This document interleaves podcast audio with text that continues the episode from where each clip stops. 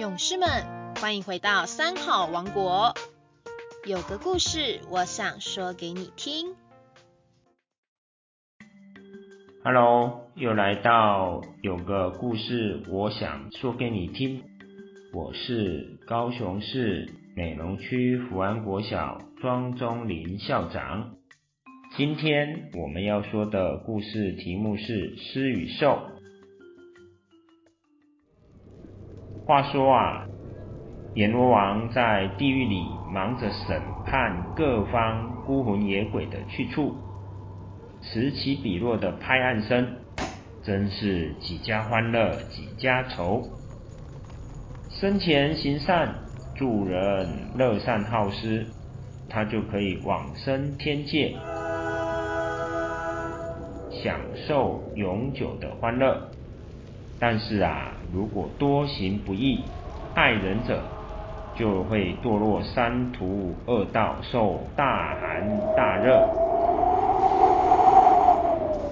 或者刀山火锅的无间痛苦。即便是父亲、母亲或者是兄弟，也没办法取代。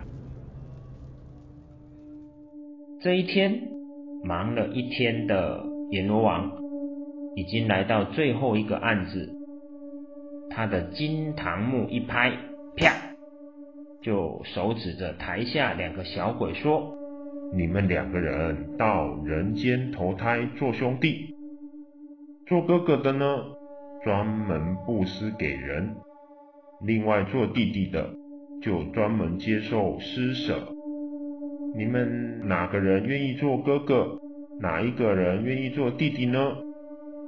其中啊，有一个小鬼就说：“我愿意做施舍一切的大哥。”那当然，另一个就是说：“我愿意做弟弟，只要接受就好了。”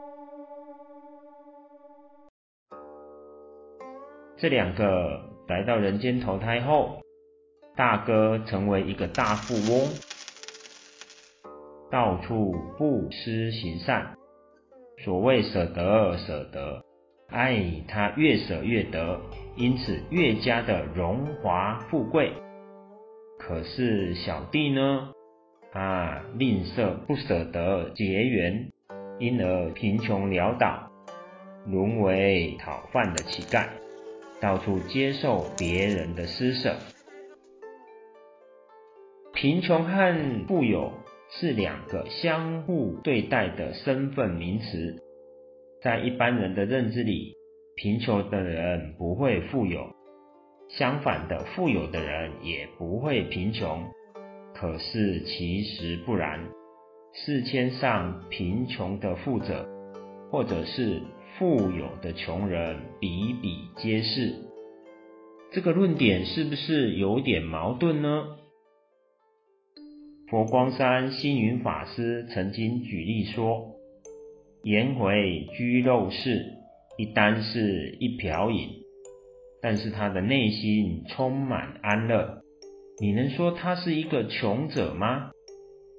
大迦叶尊者居住迥间，山崖水边，日中一时，衣钵以外没有任何的掌物，而其解脱自在的心胸，你能说他是一个穷者吗？